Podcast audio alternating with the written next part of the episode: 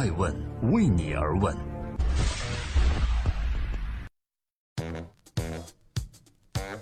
Hello，大家好，二零一八年的二月六日，我是爱成，欢迎聆听守候爱问人物。今天爱问冯小刚，芳华已逝的他还能重返巅峰吗？关键词：冯小刚、华谊、芳华、中国电影。在上映了第三十六天时，作品《芳华》斩获了十四亿票房，成为了冯小刚执导的电影中票房最高的电影。在庆功宴上，冯小刚和王中磊穿着红色大外套。后者在微博中写了这样一句话：“庆功为饮，开心为食。”但冯小刚的微博中却毫无痕迹。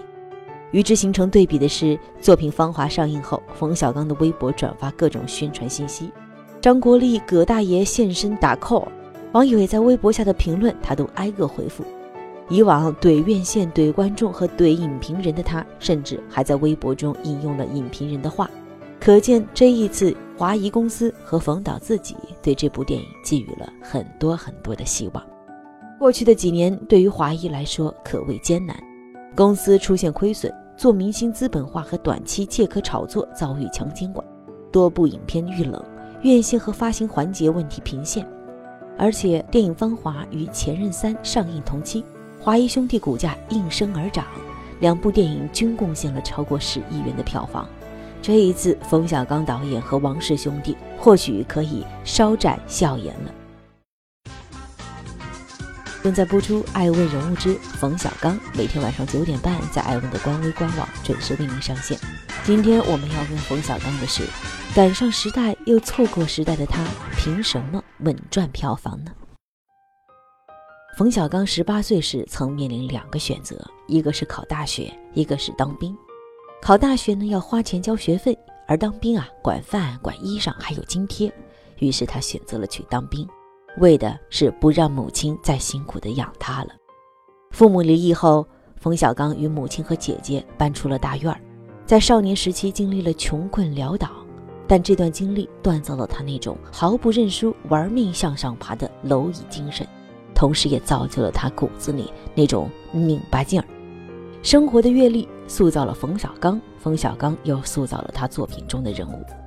既有后来《永是我爱》作品中吊儿郎当但心地善良、因患病而赶走爱人的苏凯，也有了电影《甲方乙方》中那句经典的“没有爱情的婚姻是不幸福的，而没有房子的婚姻则更不幸福”。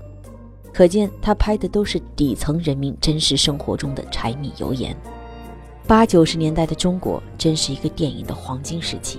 大众没有被模式化的电影洗脑，电影院的普及和摄影技术的改良又点燃了华夏大地的观影热潮。那时候的中国导演就如同民国时期的作家一样，他们不懂所谓的好莱坞剧作技巧，反而能拍得出土生土长、最朴实又灵感而来的贴近人的作品。那时候刚刚温饱的中国人民饱受高速市场经济下的生活压迫。另一方面，又开始被培养起审美意识，最能喝彩的是沉重写实风格或艺术感强烈的片子，像张艺谋的《活着》，陈凯歌的《霸王别姬》，徐克的《黄飞鸿》，以及姜文的《阳光灿烂的日子》。冯小刚虽然出身是场记和美工，但他不像老谋子和陈凯歌是科班出身。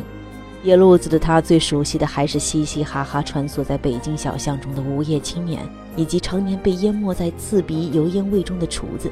说白了，要冯小刚深刻也深刻不起来呀。冯小刚的职业生涯拍过几部文艺片，可惜没过审，直接被毙掉了。他非常的沮丧，甚至是绝望。后来有了在部委里工作的朋友，实在看不下去，就提点了冯小刚一句：“你干嘛非得拍悲剧呢？”中国人民也没有都生活在悲剧之中呀。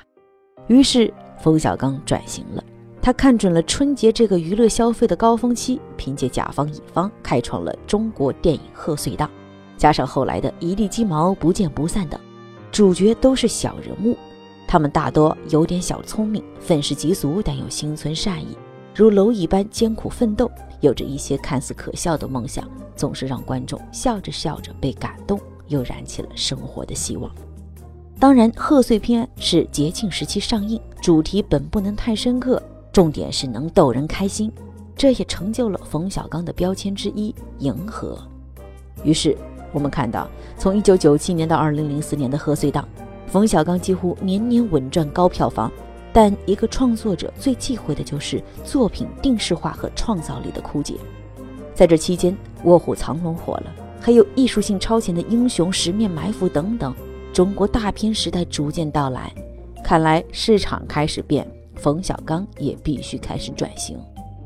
总有人戏称冯小刚是“冯裤子”，原因是一呢，他为了拿到电影资源到处拉关系；二呢，他的电影啊没有人文关怀。怎么转型？我们看到，在二零零四年，冯小刚在电影《天下无贼》里的贼鸳鸯捡了人性，为了帮素不相识的傻弟弟跟道上人结下梁子，最终生离死别。冯小刚的心思很简单：你们不是笑话我没有人文关怀吗？这总够了吧？从此，他的电影里有了好莱坞的模式和影子。转眼到了二零零七，冯小刚脑洞一开，说啊，也要来拍个有深度、有思想、有画面的大片儿，还要搞个《哈姆雷特》的中国版，顺便模仿一下雷雨。于是《夜宴》诞生了，权力、欲望、腐朽，甚至古朴典雅的中国风，这些以往离冯小刚远的不能再远的词，在这部作品里交织在了一起。但缺少好编剧，是中国影视界最残酷的现实之一。故事讲不好，尤其是恢宏大历史片，这是最大的 bug，也就是缺陷。所以，就算这部大片据说投入巨资，但像无极一样被口水淹没的，也不算出乎意料。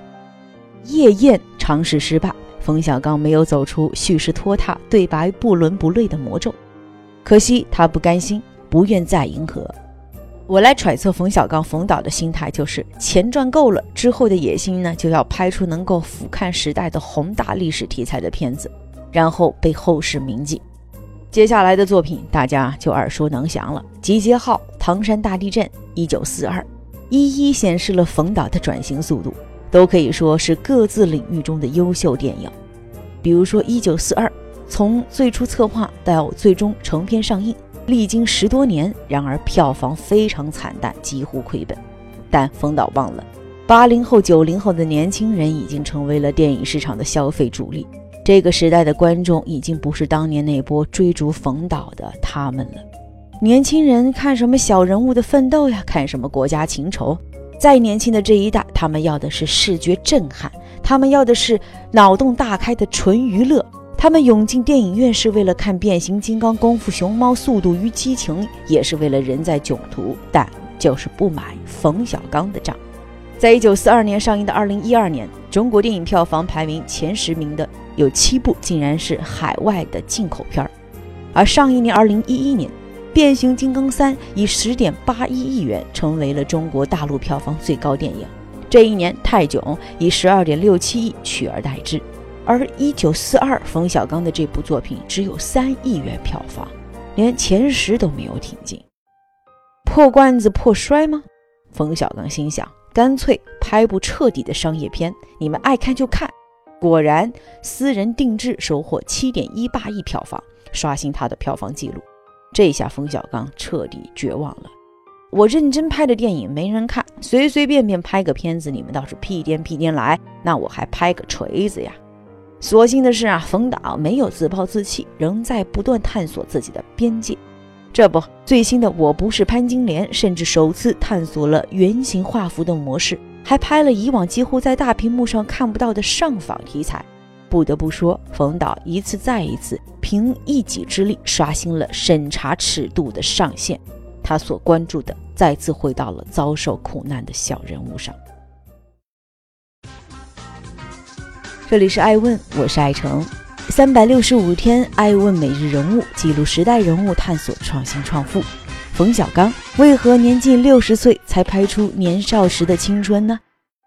今天爱问来扒扒冯小刚，说说他的故事。二零一二年左右，伴随着互联网到来的是中国电影的强势崛起。这次跟九十年代一样的是，观众数量烈度式的膨胀，带来了电影票房的跨越式增长。从九十年代的单部电影最高千万票房到千禧年首次破亿，花了十年；从一二年的破十亿，十五年破二十亿，一七年破五十亿。可以说，消费群体强势崛起，大众口味几乎朝夕相迥，分流也更明显了。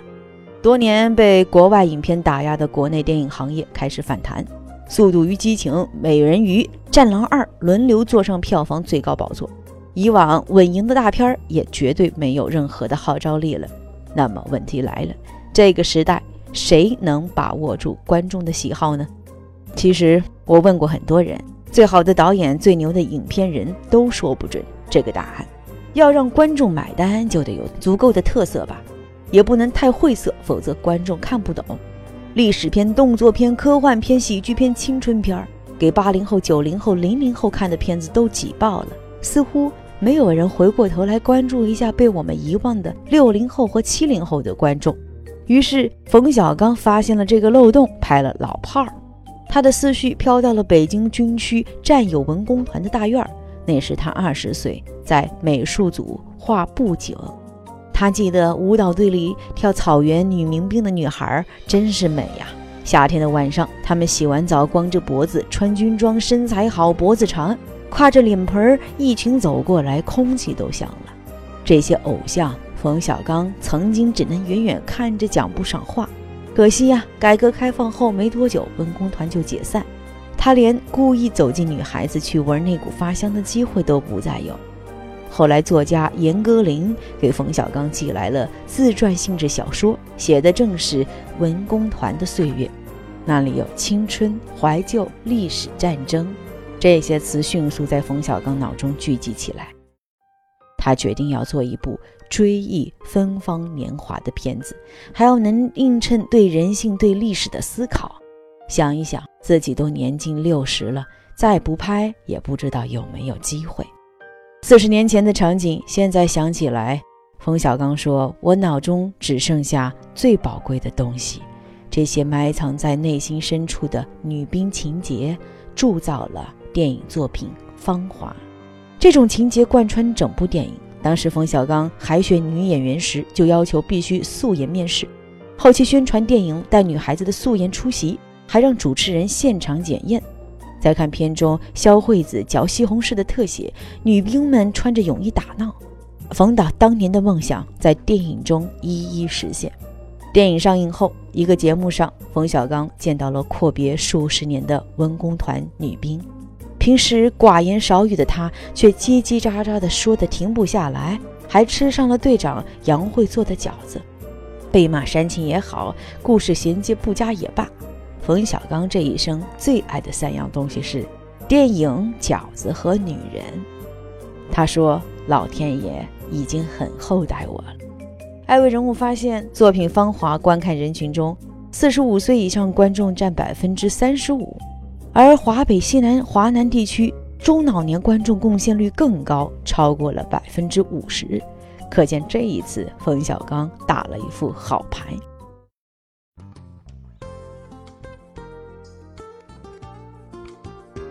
在今天爱问人物的最后，感谢各位的聆听和陪伴。爱问人物想说，靠着繁华，冯小刚再次回馈给华谊一个大礼。华谊这些年来一直在尝试多元化经营，从陆川到曹保平、管虎，再到这一次的田雨生，冯导早就被奉为是老一辈甚至老两辈。另外，万达、阿里、光线都在抢占电影的市场份额，还有无数新崛起的公司，所以。华谊近年的亏损靠冯小刚肯定是挣不回来，但没有了冯小刚，台柱子也就倒了吧。冯小刚的贺岁片到底凭什么能够稳赚票房？他赶上了国民电影需求的大时代，他知道怎样拍出让普通人又哭又笑的作品，这是功力呀。而且他不只会迎合，有着对于艺术追求的情怀。虽然我觉得他的片子里面总是好货，里面夹杂着一两个为了赚票房的次货，那怎么能够准确把握观众口味？冯小刚似乎凭借怀旧的老炮儿和芳华找回了些许成就感。关于冯小刚，我想说，荣耀和贬损，他多年来已经经历太多，是迎合还是高傲？冯导心中早已有故事，希望以后能够继续做好他最擅长的事儿，讲好。故事讲好中国故事。艾奔二零一八年的新年愿望是能够助力在路上的百分之八十的奋斗中的年轻人，为你们带来更多创新创富的故事。更重要的是，也欢迎更多的朋友，如果你善于运营、善于品牌，欢迎关注爱问官网，申请加入我们，成为其中的一员吧。爱问是我们看商业世界最真实的眼睛，记录时代人物，传播创新精神，探索创富法则。